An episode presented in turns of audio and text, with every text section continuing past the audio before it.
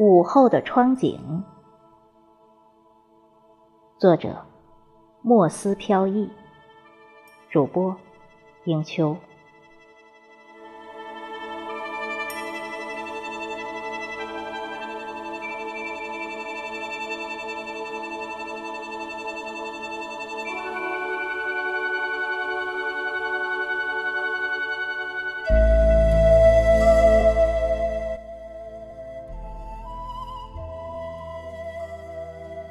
在丽水山村度假的日子里，我喜欢在夏日午后独自站在客栈窗口，怡然眺望窗外的景色。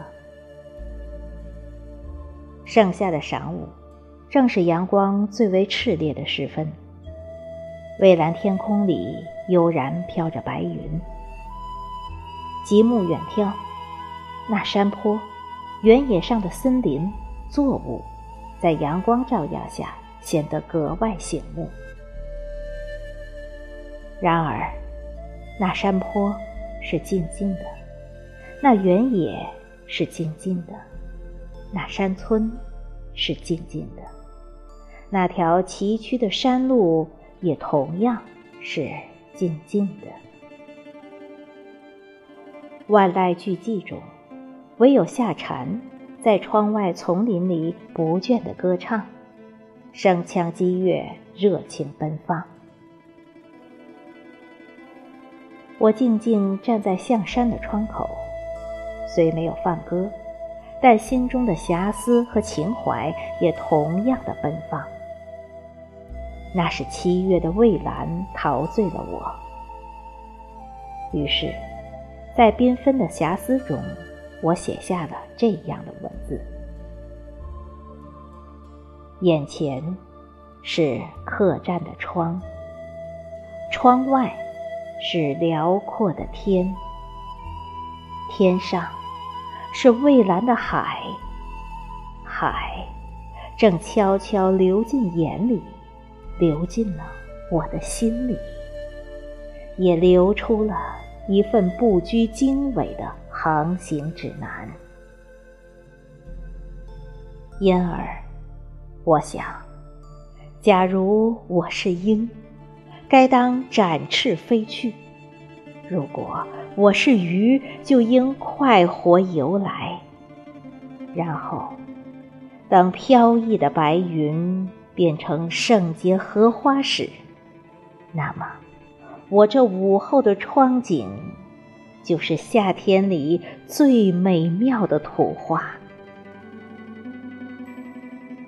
而且我还可以想象自己是一棵大树，或是一丛翠竹，映衬着无垠的蔚蓝，盎然在阳光下，欣然根植自己，把我密密的根须深深扎在所爱的土壤之中。